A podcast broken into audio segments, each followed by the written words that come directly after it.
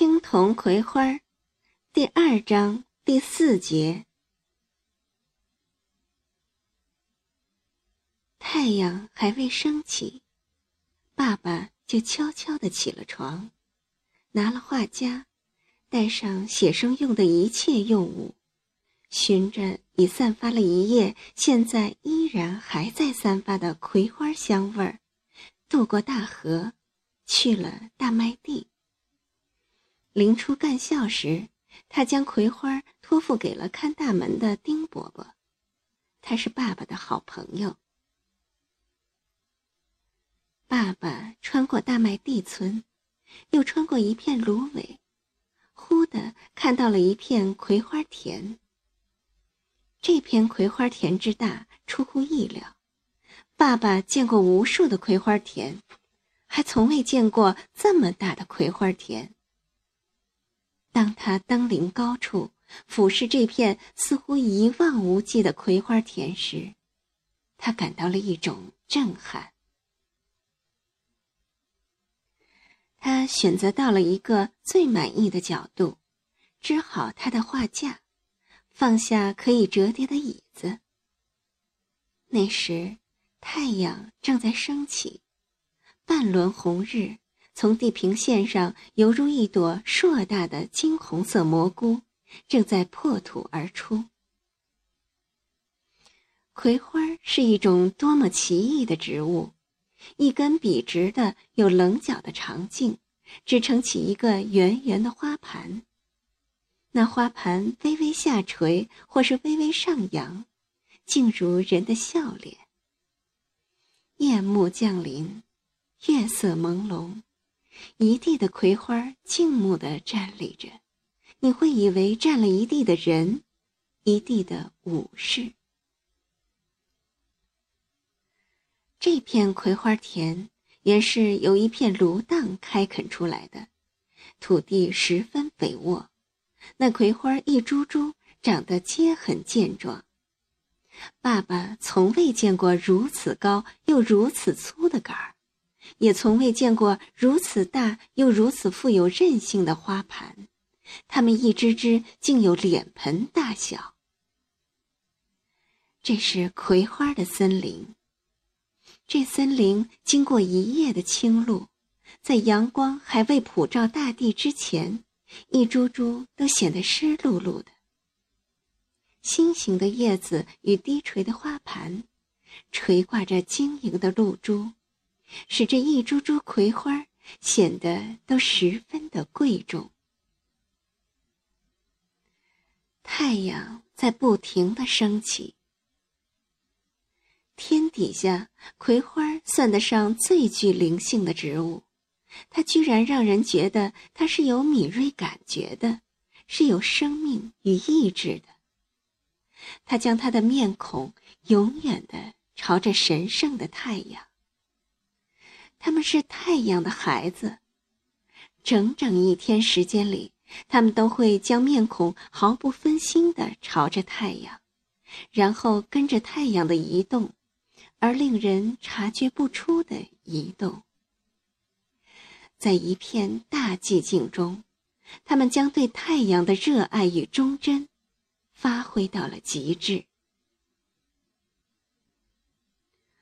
爸爸。一直在凝神观察着，他看到随着太阳的升起，葵花低垂的脑袋正在苏醒，并一点一点的抬起来，是全体。太阳飘上了天空，葵花扬起了面孔，那些花瓣刚才还软塌塌的，得了阳光的精气。一会儿功夫，一半儿一半儿的舒展开来，颜色似乎还更艳丽了一些。爸爸看着这一张张面孔，心里涌起了一种感动。太阳像一只金色的轮子，阳光哗啦啦泻向了葵花田。那葵花顿时变得金光灿烂，天上有轮大太阳，地上有无数的小太阳，一圈飘动着花瓣的小太阳。这大太阳与小太阳一俯一仰，虽是无声，但却是情深意长。那葵花一副天真，一副稚气，又是一副固执、坚贞不二的样子。爸爸真是由衷的喜欢葵花。他想起了城市。想起了他的青铜葵花。他觉得这天底下只有他最懂得葵花的性情品质，而眼前这片葵花，更使他激动。他似乎看到了更多不可言说的东西。他要用心去感悟它们。有朝一日，他重回城市时。他一定会让人们看到更加风采迷人的青铜葵花。阳光变得越来越热烈，葵花也变得越来越热烈。太阳在燃烧，葵花的花瓣则开始像火苗一样在跳动。爸爸在画布上涂抹着。他会不时的被眼前的情景所吸引，而一时忘记涂抹。这是一片富有魔力的葵花田。中午时，太阳金光万道，葵花进入一天里的鼎盛状态。只见一只只花盘迎着阳光在向上挣扎。那一根根长茎似乎变得更长。一团团的火烧在蓝天之下，四周是白色的芦花那一团团火就被衬得越发的生机勃勃。葵花田的上空飘散着淡紫色的热气，风一吹，虚幻不定。几只鸟飞过时，竟然像飞在梦中那般不定形状。爸爸不停的在纸上涂抹着，一张又一张。他不想仔细的去描摹它们，随心所欲的涂抹，倒更能将他在心中涌动的一切落实下来。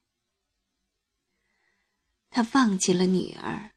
忘记了已是吃午饭的时候，忘记了一切。眼前、心中，就只有这一片浩瀚的葵花田。后来，他累了，将不断远游与横扫的目光收住。这时，他的目光只停留在了一株葵花上。他仔细的看着它，它居然是那样的精看。花盘优雅而丰厚，背大致看上去为绿色，但认真一看，中心地方竟是嫩白，像是人的肌肤，凝脂一般的肌肤。每一瓣花瓣都有一片小小的叶托，那叶托为柔和的三角形。略比花瓣矮一些，一片连一片，变成了齿形，像花边儿，真是讲究的很。花盘并不是平平的一块儿，而是向中心逐渐凹下去，颜色也是从淡到浓，最中心的为融融的褐色。就那么一株，却似乎读不尽它似的。爸爸感叹着：“造化！他一辈子与这样的植物连接在一起，也真是幸运。他想想，觉得自己很是幸福，很是富有。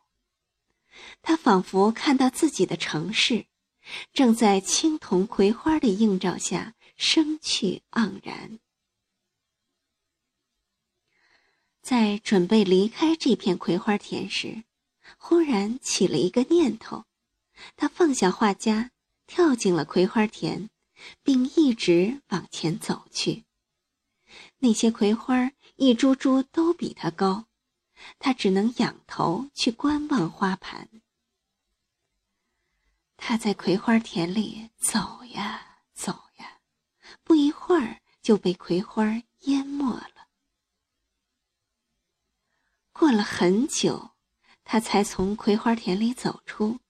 那时，他从头到脚都是金黄色的花粉，眉毛竟成了金色。